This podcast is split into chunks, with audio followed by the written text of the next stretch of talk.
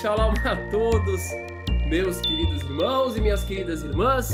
É um grandíssimo prazer estar com vocês aqui, aí, ali, em todos os lugares, em lugar algum, não somente falando, porque vamos combinar, né, galera? Falar é fácil demais. Negócio mesmo, importante mesmo é fazer podcast da Sinagoga Sem Fronteiras, com Rabino Ventura, o seu podcast de cultura judaica. Fazer a diferença nesse mundo cheio de receitas sendo repetidas há séculos e há milênios que tem dado errado, né? E o pessoal, galera, o pessoal quer novos pratos se utilizando dos mesmos ingredientes das mesmas receitas. Vai explicar para o pessoal que não adianta você querer um frango assado se você joga macarrão na panela. Não é não? Hoje a gente vai falar de um assunto polêmico e interessante. Como todo assunto polêmico é interessante, a gente vai falar sobre uma nova lei sobre conversões que alguns setores estão tentando emplacar em Israel, no governo de Israel. O pessoal está me perguntando, Rabino, que lei é esta em Israel? Polêmica. Lei da conversão. É uma lei que o pessoal vem tentando há um bom tempo, alguns, um setor vem tentando há muito tempo emplacar em Israel. A lei é a seguinte: monopólio completo, total, totalitário das conversões que dão direitos de cidadania para o rabinato-chefe de Israel. Só, rabinato-chefe de Israel, eles querem ter os monopólios totais para poderem conferir cidadania israelense para os judeus. Qual que é? Qual que é o grande problema dessa questão assim? Em primeiro lugar, primeira coisa que é muitíssimo importante as pessoas compreenderem aqui no Brasil, e eu sei que muita gente aqui está acostumada com o sistema católico dos irmãos católicos, que tem Papa, que tem Vaticano, que tem uma opinião que define todas as diretrizes, mas o que as pessoas precisam compreender é que entre nós judeus não existe nada parecido. Não existe isso. Não existe papado. Ok? Mas, Rabino, se é assim, então, então, então, o rabinato-chefe de Israel não é autoridade máxima no judaísmo, não. Qualquer judeu, meia boca, sabe disso. Só que tem gente que gosta de manipular o povo. Então eles transmitem uma informação errada para tentar limitar os movimentos naturais e os direitos do povo em relação à fé judaica. Então eles tentam passar uma imagem de que o rabinato-chefe de Israel oh, é uma espécie de papado. Mas não é.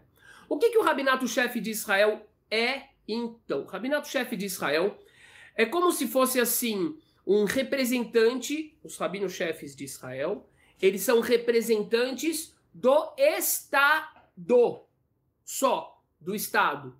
Eles não são a maior autoridade judaica. Na realidade, eles não são nem mesmo a segunda maior autoridade judaica, nem a terceira, e nem a quarta, e nem a quinta. Eles são representantes do governo para assuntos religiosos.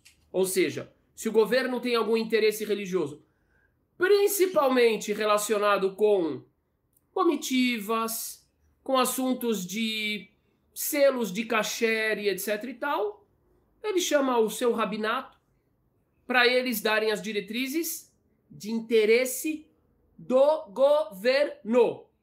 Ok? Eu vou dar um baita de um exemplo, um exemplo muito legal. Para quem não sabe, nós temos regras alimentares no judaísmo. Muitas regras alimentares. Tudo isso está na Torá, tem bastante coisa em Levítico, tem bastante coisa em Deuteronômio também. As regras alimentares mais conhecidas têm a ver com que tipos de animais nós podemos consumir e assim por diante. Não pode porco, não pode cavalo, pode girafa, não pode camarão, não pode peixe de cor e assim por diante. Agora, o que, que acontece? Uh, existem várias opiniões diferentes em relação a subprodutos de alguns desses produtos. Então, tem algumas opiniões rabínicas que falam: não, isso aqui não pode. Outros falam: não, nessas condições, pode. Então, o que, que acontece? Quando você está em Israel, você vai ter, por exemplo, um produto assim e vai ter um selinho. É o Rabino X que dá esse selinho. Tipo, um grupo que se chama Badat. Aí tem outro selinho que é Hatam Sofer. Tem gente, por exemplo, que fala: se tiver esse selinho, essa supervisão desse grupo, eu como. Desse outro grupo, que também é ortodoxo do mesmo jeito. Eu não como. Só que eu não como. Hã? Tem o selinho do rabinato-chefe de Israel, por exemplo, nos alimentos. E a grande maioria da ortodoxia israelense, se tiver só o selinho do rabinato-chefe de Israel nos produtos, não come. Por quê? Porque eles falam, o rabinato-chefe de Israel é muito leniente. Não é, não, não faz a coisa do jeito rígido que a gente gosta. Entendeu? Então, é, já vem uma coisa muito importante para as pessoas saberem. Há pouco tempo atrás, não, faz pouco tempo, faz um ano mais ou menos, teve um rabino muito importante em Israel, chamado Rabino Sternbuch. Rabino Sternbuch, ele fez uma, ele fez uma, uma manifestação pesada, pesada. Ele disse assim, que todo mundo que se converte, depois eu coloco o link aqui da matéria, tá bom? que todo mundo que se converte, ou, perdão, que todo mundo que se divorcia no rabinato-chefe de Israel tem que fazer um novo documento de divórcio num tribunal ortodoxo, porque, de acordo com as palavras dele, pesadíssimas. Uma pessoa que se divorcia pelo rabinato-chefe de Israel, da forma que eles fazem, da forma que eles seguem a lei judaica, continua sendo considerada casada e, portanto, seus filhos serão bastardos. Ai, Rabino, mas isso existe? Gente, é claro que existe.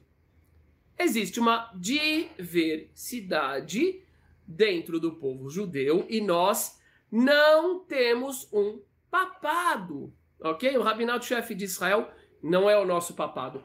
Uma coisa interessante, por exemplo, é, o rabino-chefe Ashkenazi atual, ele absolutamente não é considerado uma autoridade dentro do mundo ortodoxo Ashkenazi.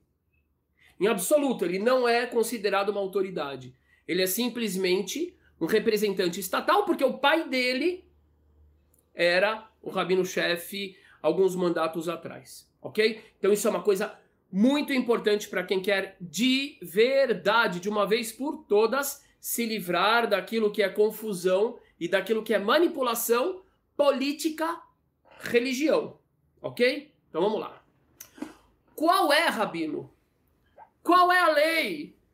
A polêmica lei. A polêmica lei, eles estão falando o seguinte: até agora, até agora, até hoje, como é que funciona a questão da obtenção da cidadania israelense? Eu, por exemplo, como judeu, filho de mãe judia, filho de pai judeu.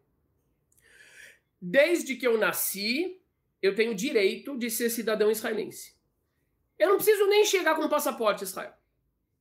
Eu cheguei ali, eu não preciso chegar com visto. Eu cheguei ali, sou judeu, comprovo que eu sou judeu. Eu quero no dia seguinte cidadania israelense, acabou, eu tenho direito. Ok? Assim é comigo, com minha esposa, com meus filhos, etc, etc, etc. Beleza.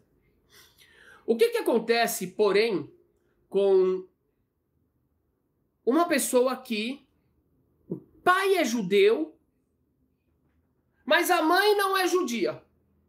Ou seja, de acordo com a lei judaica, essa pessoa não é judia.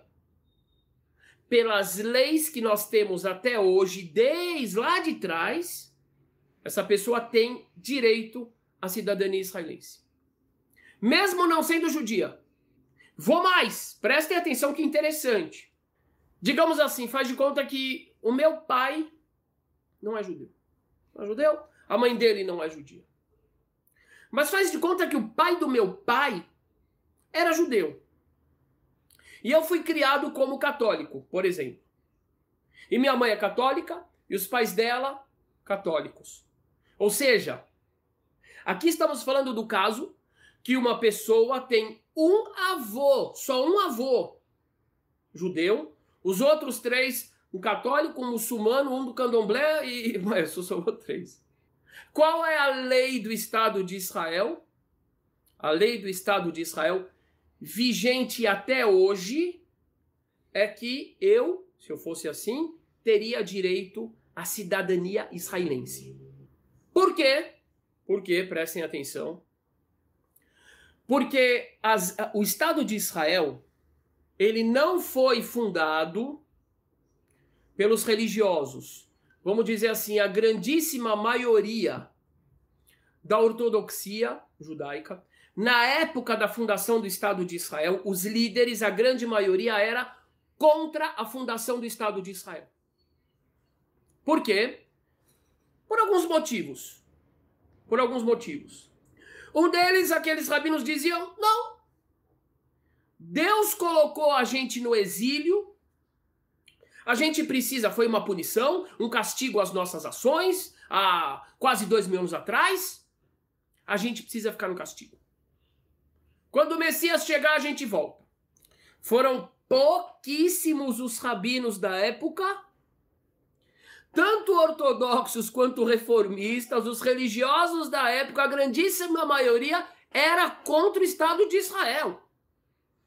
É, hoje o pessoal vai, põe bandeira, fala, ó, a profecia se cumprindo. Lá atrás, ó, entendeu? Um, esse era um motivo. Qual era o outro motivo? Quem fundou o Estado?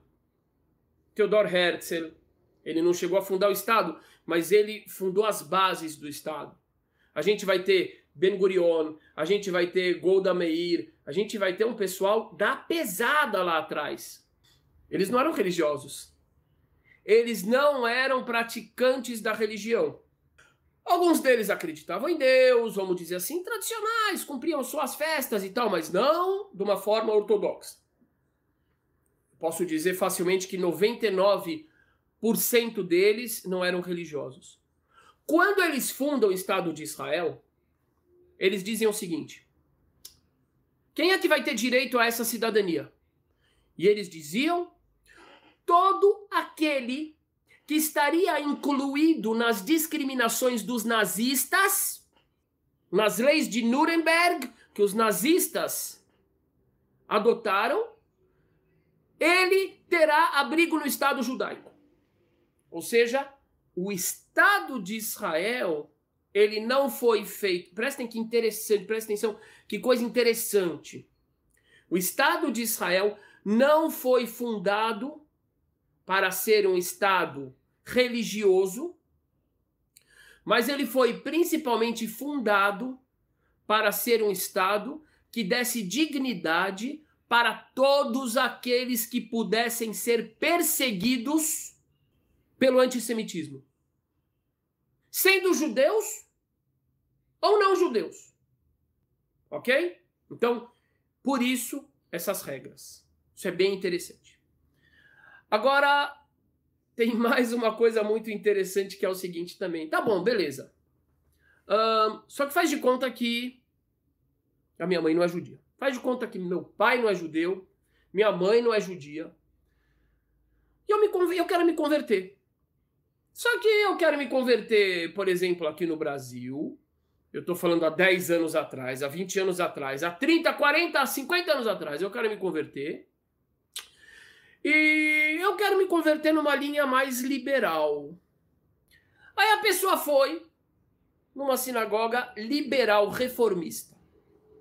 Foi, por exemplo, na CIP, foi na Shalom. Ó, oh, muita gente aqui em São Paulo, muita gente se converteu na CIP, que é uma sinagoga liberal.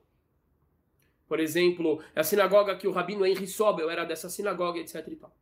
O que que acontece? Lá na época eles falaram assim, rapaz, o cara se converteu numa sinagoga reformista, numa sinagoga liberal, que não é aceita pela ortodoxia judaica. Beleza, até aqui, ok. Se ele saiu. claro que virou política. Israel virou política há muito tempo, religião. É disso que eu tô falando. Se ele sair na rua de Kippah e ele fala, eu sou judeu, ele é judeu de acordo com aquela linha, ele vai sofrer perseguição, ele vai sofrer a mesma perseguição que um judeu nativo sofre? Resposta? Hum? Respondam, ele vai sofrer a mesma perseguição? Ou o nazista vai falar, ou o terrorista vai falar: não, não, esse é convertido no liberal. Esse aí, quem converteu, ele é reformista, ele não é judeu de verdade. Não vamos matar ele. é óbvio que sim! Hã? Vocês acham o quê? Que nazista vai falar, você se converteu em qual, em qual sinagoga? Gente, alguém respondeu não, sério, não é possível que alguém respondeu não. O nazista vai falar: Ah, você se converteu na sinagoga reformista, você não vale. O nazista é ortodoxo. O que, que o Estado de Israel falou então? Essa pessoa, por ser, por sofrer a mesma coisa, vai ter o mesmo direito de imigração. Ele vai ser. O tiro que ele fosse tomado antissemita vai ser o mesmo, galera. Vocês acham que, que na Câmara de Gás o Hitler falou: me responde, a sua mãe é judia? Ah, não, então pela. Agora, vejam a loucura, aonde que chega a questão da política. Tá? O rabinato-chefe de Israel, que representa setores antisionistas, representa setores que são contra servir o exército, que são contra o nacionalismo sionista, representa aqueles setores, principalmente a maior parte, aqueles setores que eram contra a fundação do Estado. Eles falam o seguinte: olha, presta atenção. Beleza, Estado. Você quer conferir cidadania para o neto do judeu que não é judeu? Você quer dar cidadania para o convertido pelo reformista, pelo ortodoxo, mesmo que a gente não aceite a condição dele judaica. Ok. Só que a gente quer um monopólio. Qual o monopólio? Conversão ortodoxa só vai ter direito à cidadania, só vai ter direito a direitos políticos se a gente controlar. O que, que o Estado fez? Queda de braço, galera, queda de braço. O Estado, pela, pela força, pela quantidade de votos desse setor que eles representam, falou ok. Então a gente chegou na situação absurda de você ter qualquer tribunal rabínico ortodoxo, podem chamar de ultra-ortodoxo, que fizeram uma conversão de acordo com a lei judaica, pela lei judaica ela vale.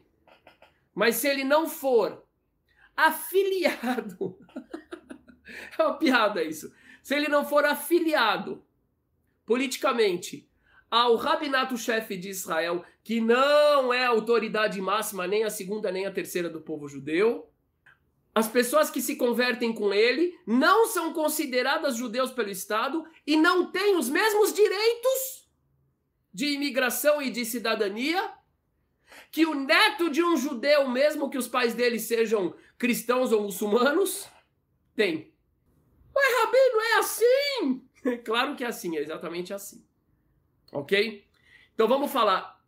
Esse é o grande problema. Então, por exemplo, você vai ter em Bnei Brak, um tribunal rabínico de um grande rabino, os rabinos, esses que são contra a conversão no Brasil, mandam para esse rabino lá de Israel, de Bnei Brak, muito rígido. Mas esse rabino lá em Bnei Brak, Rabino Karlitz, esse rabino, ele não gosta do rabinato, no sentido de Estado. Ele não é a favor do Estado de Israel, etc. e tal. Então ele não é afiliado ao rabinato-chefe. Só que ele é muito mais rígido do que o rabinato-chefe. Só que, por uma questão política, os convertidos dele, que inclusive são esses enviados pela cúpula rabínica de São Paulo para Israel, não recebem cidadania israelense. Entende? Não recebem cidadania israelense. Então você tem todo o tribunal rabínico ortodoxo, mesmo que ele for mais rígido do que o rabinato-chefe de Israel, mesmo que inclusive ele nem reconheça o rabinato-chefe de Israel, porque ele acha que o rabinato-chefe de Israel é muito leniente. Se ele não é afiliado, então as pessoas que se convertem com ele não ganham o status de judeu perante o Estado de Israel. Pá!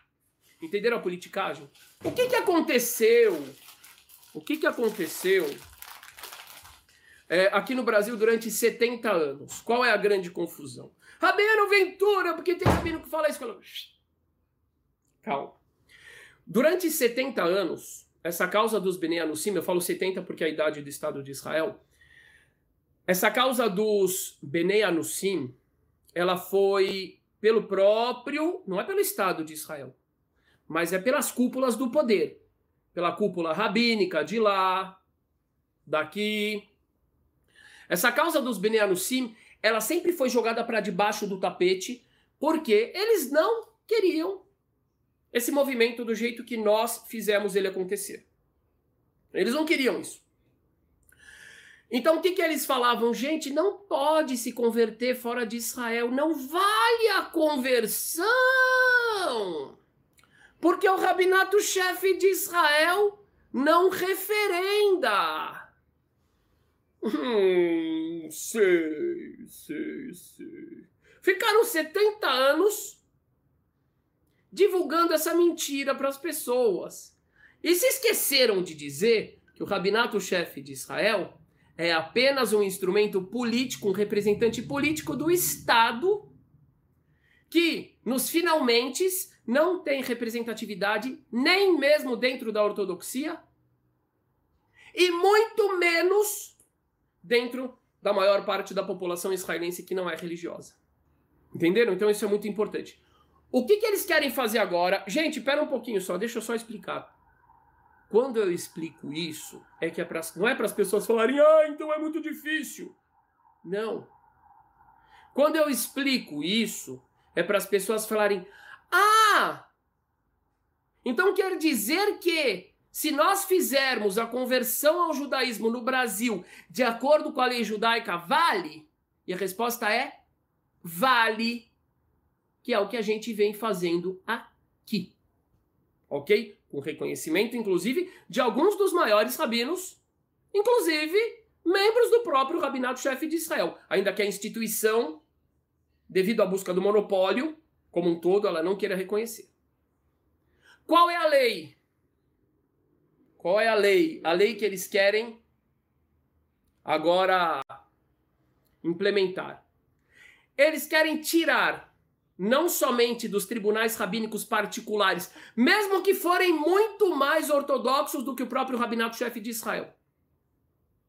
Eles querem tirar esses direitos das conversões liberais feitas fora de Israel. Então, por exemplo, aqui em São Paulo, você tem uma sinagoga liberal, reformista, que é a CIP, a Shalom, que eles até agora, as pessoas que se convertem com eles, tem os direitos de cidadania de Israel.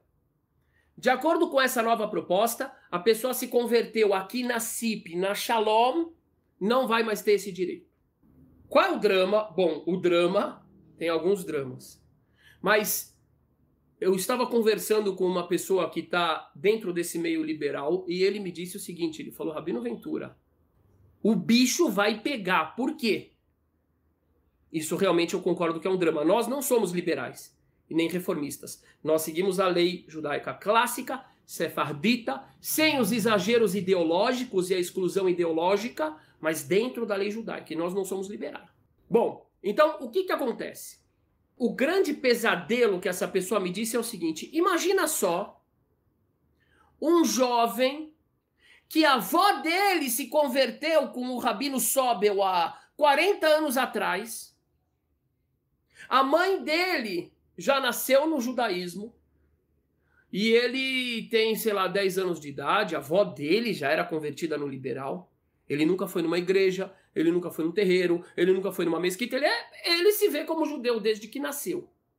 O, quando ele ouve o hino de Israel, ele chora, ele fica arrepiado. Quando ele ouve sobre antissemitismo, ele se sente atacado e ele é atacado também. Ele vai ser excluído, esse jovem, que a mãe dele sempre se viu como judia, que a avó dele se via como judia também. Ele não terá direito. Ele cresceu, estudou no Renascença, escola judaica, estudou no Pérez, no Bialik, e etc e tal. Frequentou as sinagogas liberais, frequentou a hebraica a vida inteira, se compreendeu como judeu a vida inteira, a mãe dele idem, e de repente ele vai chegar lá no consulado, ele vai falar, eu sou judeu, vão falar, não, você não é judeu, e você não tem direito a nenhum dos direitos que os outros jovens judeus têm, porque a sua avó se converteu em uma sinagoga liberal. Então, é, realmente esse assunto está sendo polemicíssimo e ele pode excluir um monte de pessoas, uma grandíssima parte. Uma grandíssima parte da comunidade judaica brasileira é assim, gente. Não pensem que a maioria é super preservada. Não é isso. Aí é estereótipo que é passado para o pessoal. Tá? Uma grandíssima parte da comunidade judaica do Brasil casada com pessoas que se converteram no liberal, etc. Eu vou falar, por exemplo, a gente tem sinagoga aqui importante, que o presidente da sinagoga, a esposa dele não é judia, os filhos dele não são judeus, pela lei judaica. Os filhos do presidente da sinagoga, de uma das sinagogas que fazem conversão, bastante conversão aqui no Brasil, não vão ter direito se essa lei for passada. Eles não vão ter direito a nenhuma questão de cidadania israelense. Esse é um ponto muito complicado, tá? Muito complicado e, e aconteceu uma vez, foi muito interessante o que aconteceu, que o rabinato-chefe de Israel, do Estado de Israel, de novo, não é do povo de Israel, é do Estado, é uma questão estatal, não é papado. O rabinato-chefe de Israel pegou o nome de alguns rabinos dos Estados Unidos, e falou: Rabino A, B, C, D, ortodoxos. As conversões que eles fizeram de, de até cinco anos atrás, de, de hoje até cinco anos atrás, serão anuladas, não valem mais. Gente, não existe pela lei judaica anular uma conversão. Está escrito na Alaha, na lei judaica. Na lei judaica está escrito que se a pessoa se converteu hoje, se a lei judaica, o Shulchan Aruch, não tem o que discutir. Eu trago a fonte. A qualquer hora eu abro a fonte, eu mostro. O pessoal que quer tentar é, é, é, deslegitimar, é por questão política e ideológica, eu trago a fonte. A lei judaica diz claramente. Se a pessoa se converteu hoje, no dia seguinte ele foi rezar para o sol, para a lua, para as entidades, ele continua sendo judeu ele continua sendo tão judeu quanto um judeu que abandonou a religião, que nasceu no berço e que abandonou a religião. Ele é judeu, 100%. Essa é a lei judaica.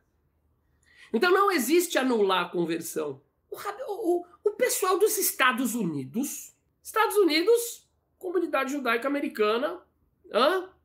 O pessoal dos Estados Unidos chegou para o rabinato-chefe de Israel falou: Oh, very good.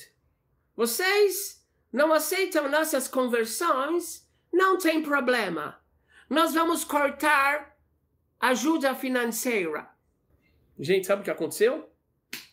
Passaram três dias, o rabinato-chefe de Israel se reuniu e eles falaram: oh, oh, oh, oh. Não, nós mudamos de ideia.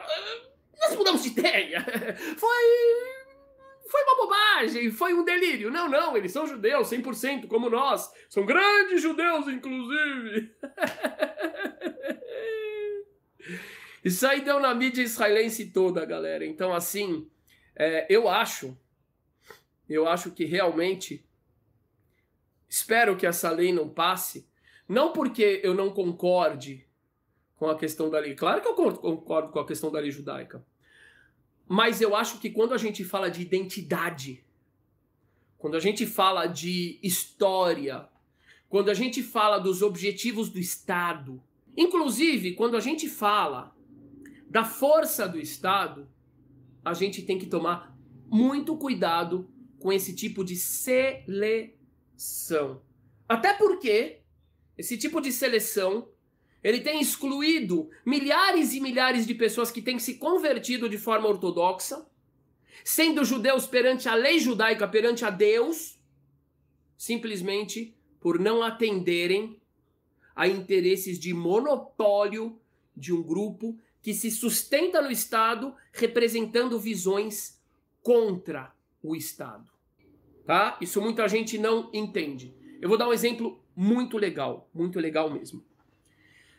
Israel, a gente vê o pessoal se orgulhando, Israel é uma potência tecnológica, tarará, é ou não é? Aí você vê às vezes o cara querendo segurar dos dois lados da corda, ô amigão, você quer se orgulhar que Israel é uma potência tecnológica, etc?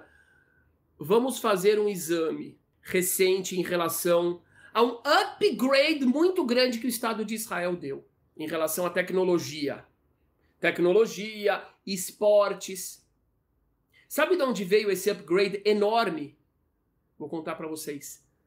Da Rússia. Os judeus da União Soviética. Eles vieram com uma qualificação científica, esportiva, musical, acadêmica super alta. E aí o que, que aconteceu?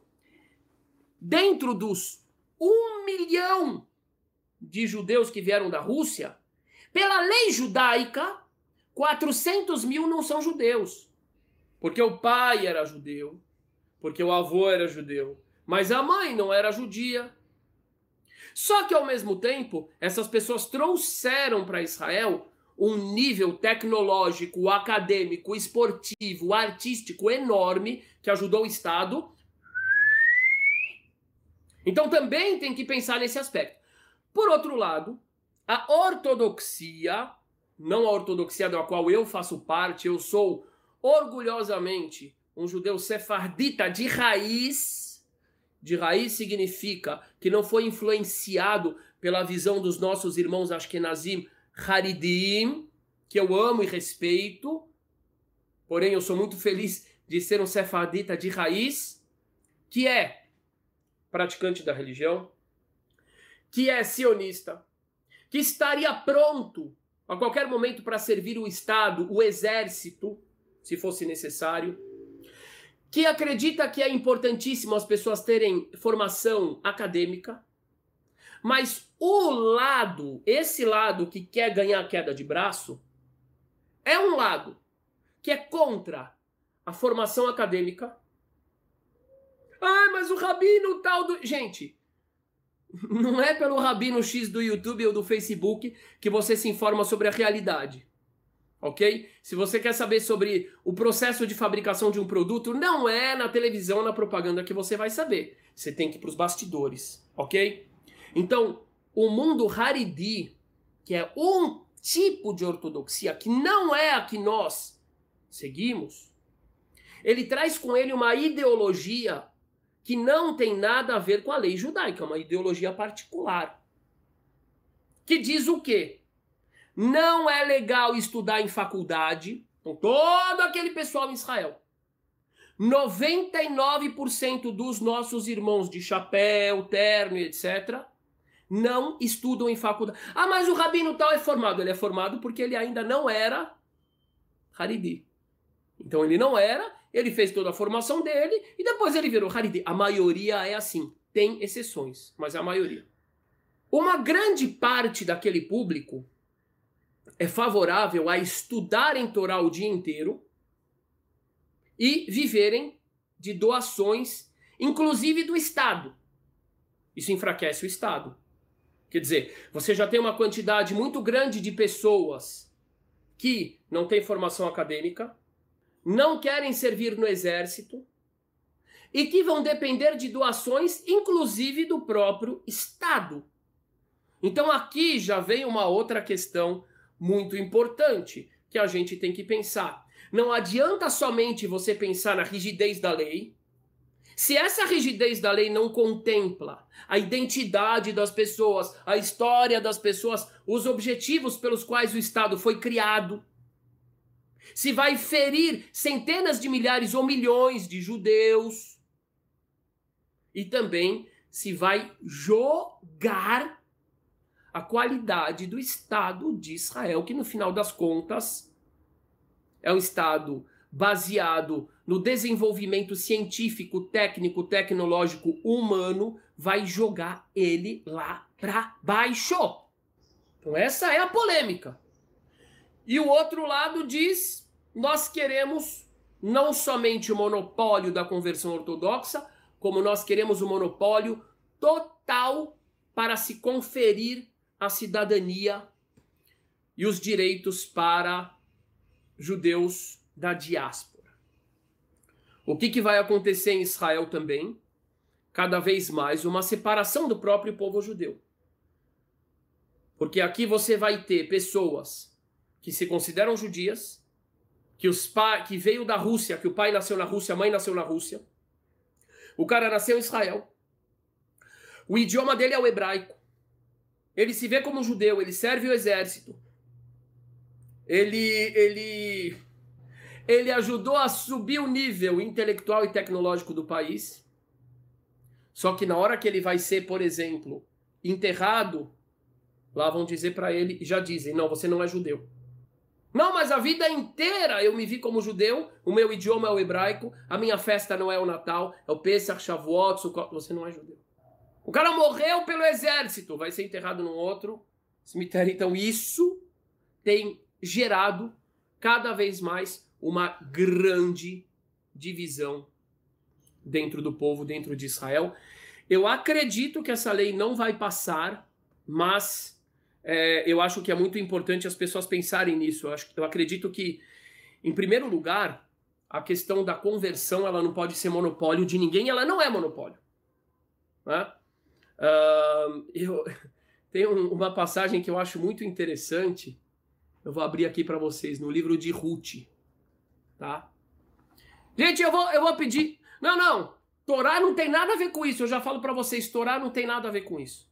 É possível se converter sem buscar cidadania de Israel.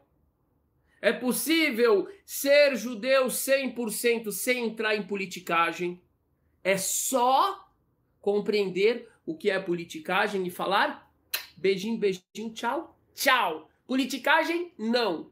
E adotar aquilo que é a essência, que é a palavra do Criador, que é o serviço de Deus, que é o desenvolvimento humano e o retorno à origem espiritual. Os caras acham que tá todo mundo no Brasil, por exemplo, desesperado para ir para Israel e conseguir cidadania e ir para lá, que as pessoas querem se converter para ter cidadania. Gente, parem! Eu digo o próprio pessoal do nosso movimento, tá todo mundo bem aqui, tá todo mundo feliz. Tem gente que quer ir para Israel? Tem. Mas a grande maioria tá bem aqui. Ninguém tá querendo se converter para obter direitos, para obter interesse, para ter dinheiro. OK? Mas vamos lá, que eu vou eu vou falar uma coisa para vocês que foi um dos maiores choques da minha vida. Ó, esse que é o problema. Só de ver a problemática, desisto de querer ser judeu. Em primeiro lugar, judeu não tem medo de problemática. Se você tem medo de problemática, meu amigo, não venha. Quer dizer, pode vir, pode sentar com a gente, pode estudar, pode se inspirar, mas não venha não, porque judeu tem medo de problemática, não tá legal, tá? Segundo lugar, isso está errado. Aceitar esse tipo de coisa é se submeter à politicagem que vem contaminando as nossas cúpulas há milênios. Eu falo para os cristãos, é uma coisa muito interessante. Vocês acham que os sacerdotes que são descritos nos evangelhos eram representantes da lei judaica? Eles serviam os interesses de Roma. eles não serviam os interesses da lei judaica. Por isso tem gente que fala assim, aqueles sacerdotes, e acho que vou defender. Eu falo, vou defender? Eu não. Mesma coisa em relação a essas posturas de agora. Bom, é, a gente sempre ouviu isso. Só existe conversão nos Estados Unidos e Israel. Eu digo para vocês, oxe, vai procurar em português, não seja tonto. Fui procurar em inglês. Não achei. Aí eu falei, vai procurar em hebraico. E de repente eu encontrei algo que deixou a turma do Monopólio maluca. E eu postei. Eu fiz um post assim: conversão ortodoxa só nos Estados Unidos e Israel, entre aspas. Eu falei, a quem interessa essa mentira? Aí eu coloquei os nomes dos rabinos e dos tribunais rabínicos da Austrália, que tem alguns. Na Austrália! Na Rússia, na Alemanha, na França, na Inglaterra, na África do Sul. Eu falei, rapaz, mas que mentira feia! Que mentira feia! Aí eu, pá, postei. Vamos mudar a, vamos mudar a mentira, vamos mudar a mentira, rápido, rápido, Ventura, maldito Ventura! Ele descobriu a mentira. Não é verdade. Não é verdade só Estados Unidos e Israel. Vamos mudar a mentira. Existe uma proibição de se converter no Brasil. Eu falei, proibição? Onde que tá na Torá? Vamos pegar aqui, ó. Vamos pegar aqui, ó. Então, o Eterno falou para Moisés: no Brasil é proibido converter. Só pode na Bélgica, na África do Sul e na Austrália. Rapaz, aí eu fui atrás. Eu fui atrás. Eu digo para vocês, uma grande parte desse pessoal, uma grande parte desse pessoal que quer barrar, que diz que que não, porque não podemos nos misturar. Gente, não tem uma gota de sangue da tribo de Judá. Com todo respeito, não tem uma gota de. Não que isso seja o mais importante, isso não é o mais importante. A conversão é algo aberto no judaísmo, mas o estúpido é a gente olhar pessoas que você vê na cara deles, que eles são descendentes só de convertidos lá na Europa. A maior parte dessas pessoas que estão querendo são descendentes de convertidos lá da Europa. Não tem uma gota do sangue de Judá. E aqui no Brasil, vou falar para vocês. A gente tem descendente do rei Davi assistindo aqui. Estou falando sério. Assistindo aqui, que faz parte do nosso movimento hoje. É sério. O Brasil tem uma descendência da tribo de Judá, dos sefarditas muito maior do que muitos desses irmãos que estão querendo inventar regras para preservar uma pureza racial de origem. Ai, ai, ai, ai, ai. É, é verdade, gente. É uma coisa assim absurda. Na hora que o brasileiro compreender não somente que tem origem judaica, mas que essa origem judaica sefardita ela remete muito mais à tribo de Judá do que algumas origens que estão querendo há muito tempo excluir pessoas de origens que estão querendo excluir os Beneanusim, a coisa vira. Só que o pessoal precisa precisa ganhar altivez. Parar de aceitar essas manipulações, esses monopólios, etc e tal. Eu vou eu vou falar para vocês uma coisa muito interessante. Eu estava lendo uma tradução que o pessoal fala assim: os Ashkenazim são politicamente muito mais fortes e muito dessa exclusão tem a ver com isso. Esse é o fato. Em Israel, infelizmente, existe uma discriminação violenta, inclusive dentro da chamada ortodoxia, contra os sefarditas. Ok? Isso quer dizer o quê? Que todo Ashkenaz... De jeito nenhum. A grande maioria é gente boa, é querida e etc., mas não tem poder político. Eu sou os dois. A minha família materna é Pinchowski, acho que é nascida da Polônia. E o meu pai, Ventura, sefardita.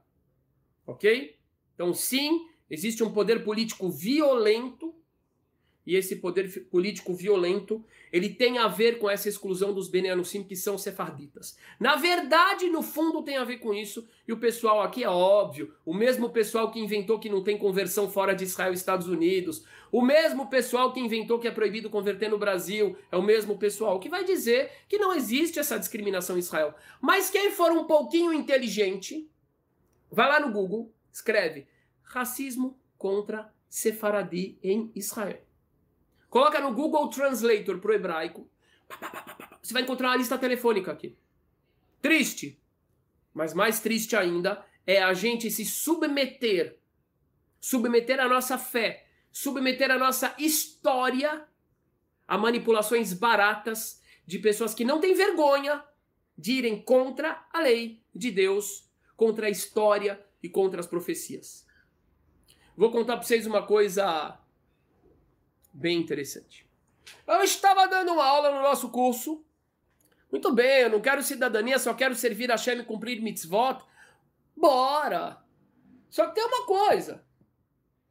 Eu digo para vocês, certeza absoluta, daqui um tempo, a maioria dos judeus aqui no Brasil vai ser Bnei Anusim. Eu já avisei, eu já avisei para os dirigentes. Eu já avisei para esses rabinos que agora estão tentando se imiscuir no assunto dos Bnei Anusim para tentarem sufocar o movimento com seu sofismo. Daqui quatro anos e onze meses, as chaves todas do judaísmo brasileiro estarão nas mãos dos Benei Anussim. Certeza! Presidente da Federação Israelita de São Paulo, o sobrenome dele vai ser Santos.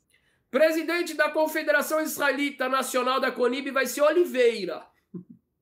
Vai ser descendente do rei Davi. Vai, vai, eu tô avisando que vai.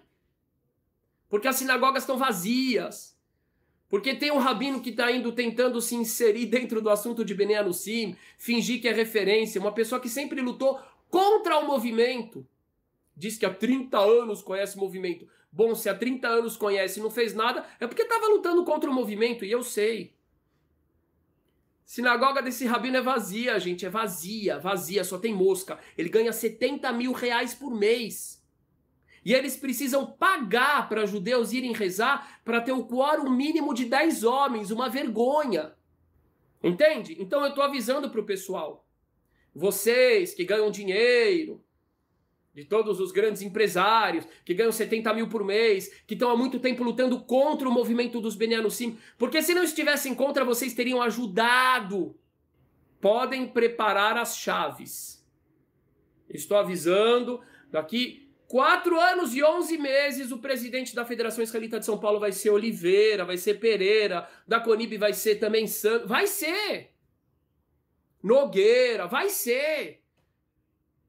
A tribo de Judá tá voltando aqui no Brasil e ninguém vai segurar isso, não. E digo mais para vocês. Digo mais. Não, não é só do Bom Retiro, não, gente, ô Márcia Campos. Não são só as sinagogas do Bom Retiro. Tem sinagoga em Israel que dá sim.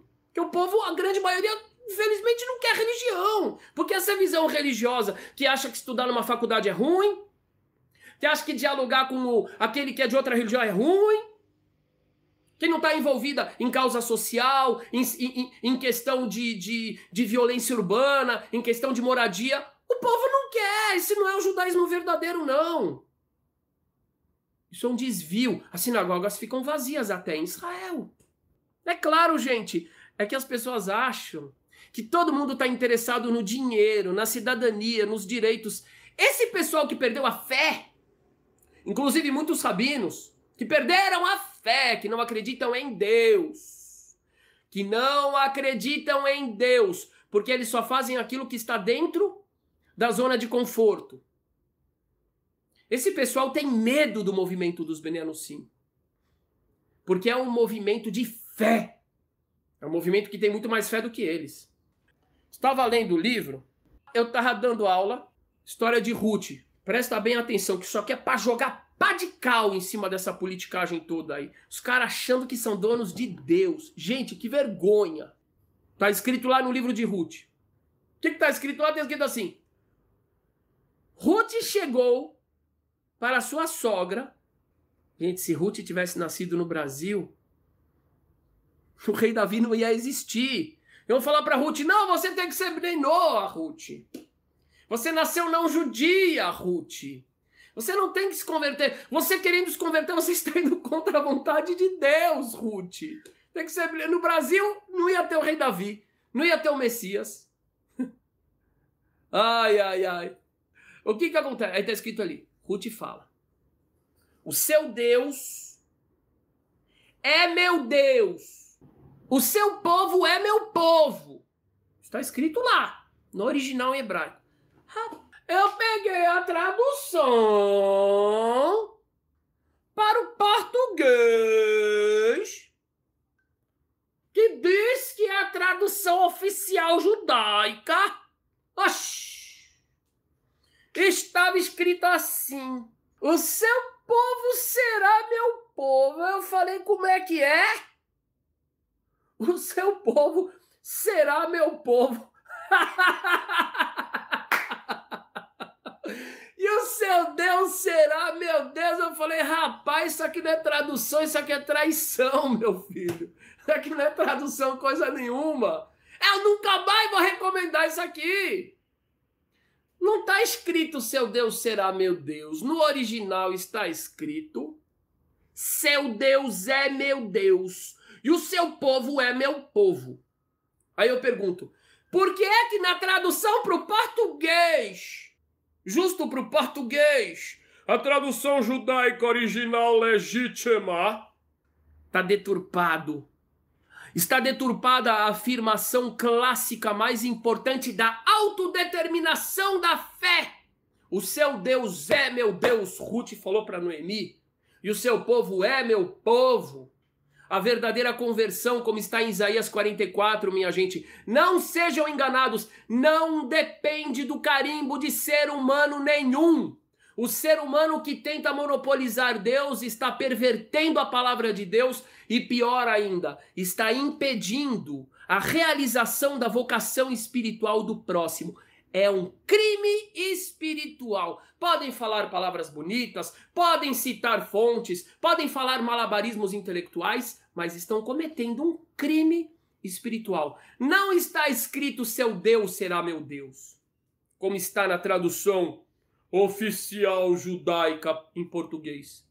Está escrito seu Deus é meu Deus e seu povo é meu povo. E quando a pessoa chega nessa consciência, como tem acontecido com dezenas de milhares de pessoas, ou até centenas de milhares de pessoas aqui no Brasil, a obrigação nossa, como judeus natos, como rabinos, é acolher e reconhecer e qualificar essas pessoas que querem entrar. E nunca, nunca escolher de acordo com o país, com o continente, principalmente se baseando em mentiras, em mitos a respeito de aqui pode, aqui não pode, só tem aqui, só tem ali, ou através de, com, de traduções erradas.